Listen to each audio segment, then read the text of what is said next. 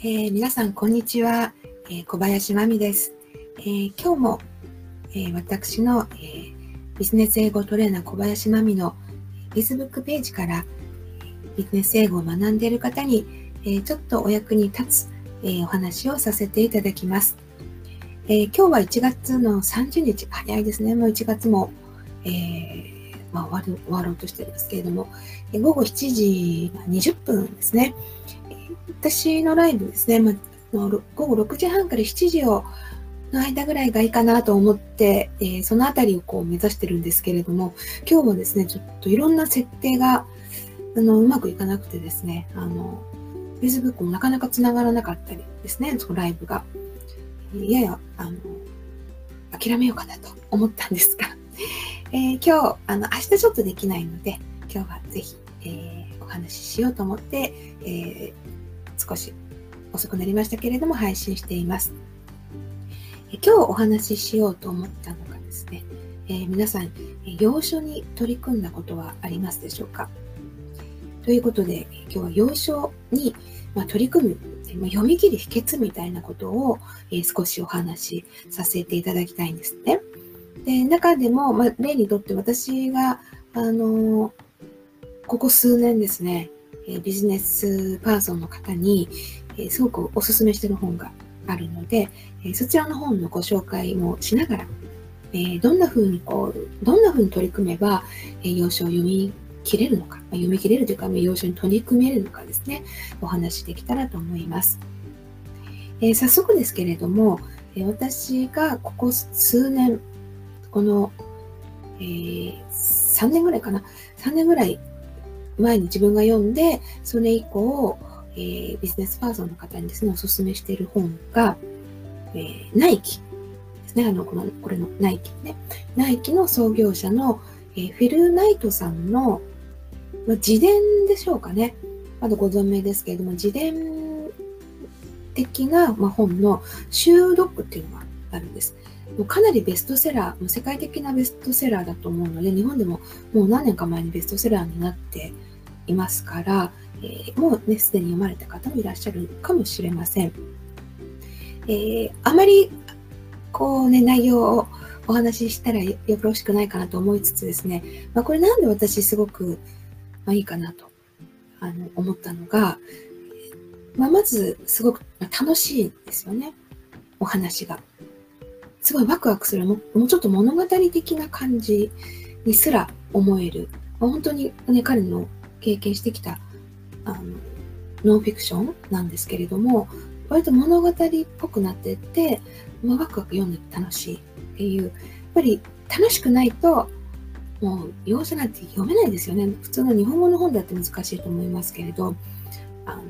ね、楽しくないとやっぱ続かないっていうのをもう本当にクリアするワクワク楽しい本だっていうことがまあ一つ。それから、まあ、ビジネス書っていうカテゴリーなんですけれどもまあ、ワクワクするこう物語風である一方、やはり、ビジネスパーソンの方が学べることがもうたくさん入ってるんですね。で特にですね、私自身はそのファイナンスとアカウンティングっていうのがまあ専門なので、えー、まあ、そういう方にこう、あの、講義をするときがまあ過去そういうことをやってたことがありまして、その時は本当にもう、まあ、英語っていうことじゃなくてね、あの、その時は日本語の方ですけれども、えー、ね、ファイナンスやアカウンティングを学ぶ方っていうのはもうぜひこれを読むと、なんでキャッシュフローが大事なのか。なんで大事キャッシュがなんで大事利益だけじゃないんだっていう、利益出ててもキャッシュがなかったら大変なんだっていうのがもう本当によくわかる。まあね、そのナイキの、成功する前のもう最初の頃の話ですけれども、まあ、最初の頃って言っても、かなりもう、あの、靴は売れ始めても、まあ、本当にもう首が回らないみたいなキャッシュね、えー、苦しい時期がもう何年も何年も続くんですけれど、まあ、そういうあたりがこう学べるんです。で、あ、こういうことかと。アカウンティングでこう、ね、勉強してても腑に落ちなかったのが、まあ、こういうことかというのがわかる。っていうのが一つ。それからですね、やっぱり彼がこう創業してスタートアップして、えー、もう何十年も前ですよね。スタートアップしてから、やっぱり企業が大きくなっていく中での、まあ、いろんな苦労っていうのが、やっぱ人をマネージするっていうことも含めて、いろんな苦労をね、乗り越えるっていうことで、こう、疑似マネージメント体験ができるみたいな、まあ、そんな感じでもあるわけです。まあ、ということでですね、あの、まだまだたくさん、あ、あと、この件に関してもう一つ、えー、付け加えるとですね、かなり日本が出てくるんですね。私がそのナイキの創業の時に、日本がそんなに、日本のサプライヤーさんですけど、そんなにこう、関わってるなんて全然知らなかったので、そのあたりもですね、あの興味を持てる、えー、一つの、えー、ポイントかなと思います。で、今、このシュードック、まあ、シュードックってあの、えー、靴に全てをって確か放題になってると思うんですけれども、シュー、シューに犬のドッグですよね。あの、アメリカの、まあ、これ、私も知らなかったんですけれども、靴がもう大好きな人って意味があるそうです。もう靴の犬みたいな。靴が大好きな人。まあ、そういう、えー、オリジナルのタイトルで、放題は靴に全てをって、うん、なってるんですけれど、で、えー、この本をですね、あの、まあ、私が熱く語ってるうちに、間に、あの、取り組める、要所に取り組めるポイントっていうのを入れちゃったんですけれども、やっぱまず楽しくあるっていうこと。それから、まあ、要所の中でも、えー、ビジネス書っていうことであれば、やっぱりためになるんですよね。ほう、でもそうなんだっていうふうに、これ読んでてなんか、賢くなったじゃないですけれど、役に立ったって思えるのがあると、やっぱり続くかなと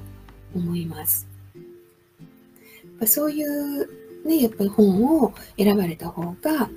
いいですよね。特にビジネス書であれば、まあ、ご自身の興味のある分野っていうのを、えかなり絞り込められると思いますし、まあ、全般的にこうあのマネジメントとか、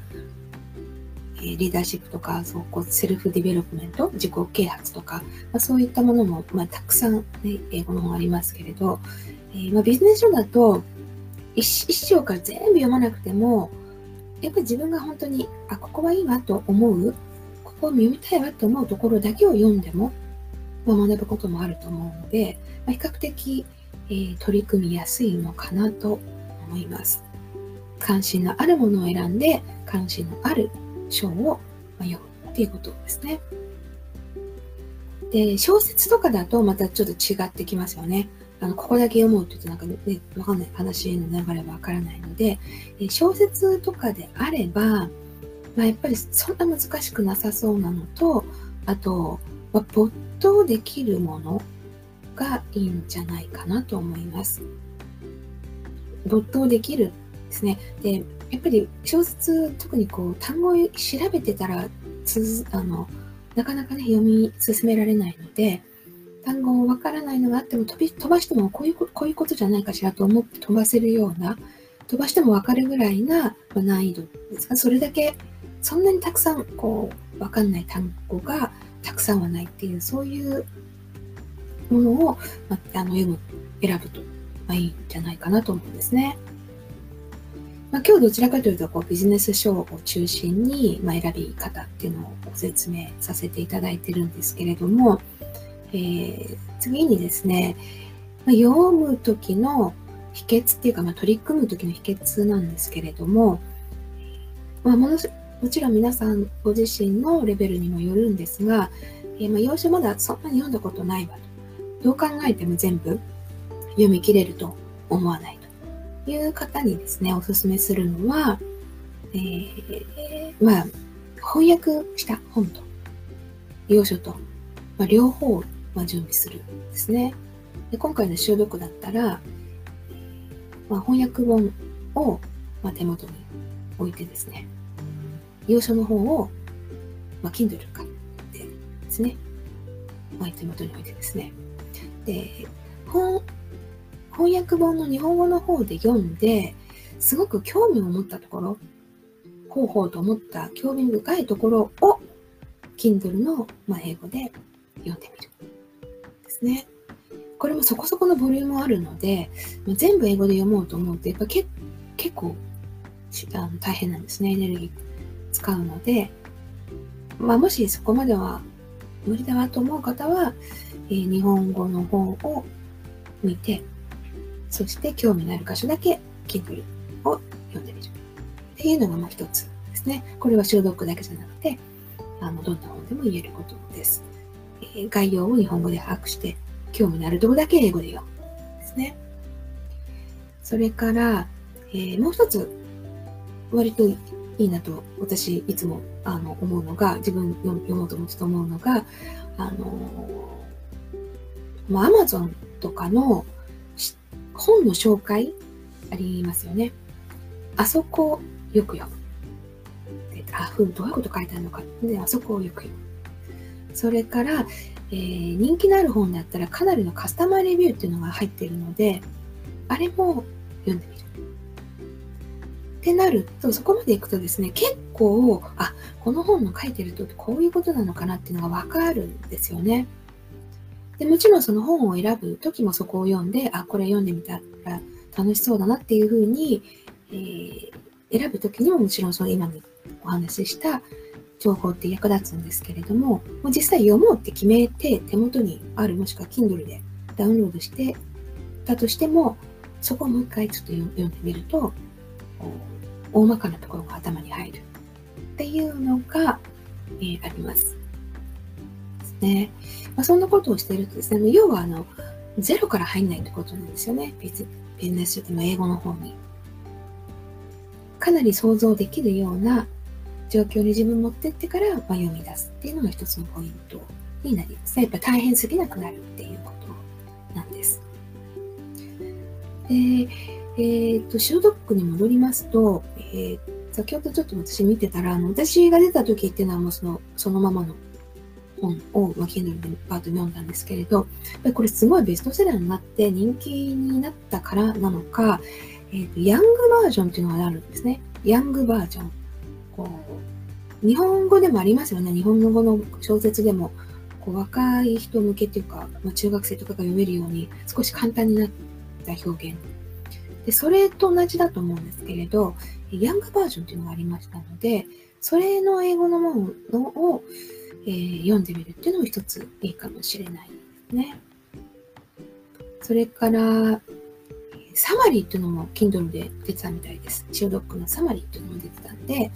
うん、まあ、多分かなり薄いくなってると思うので、それで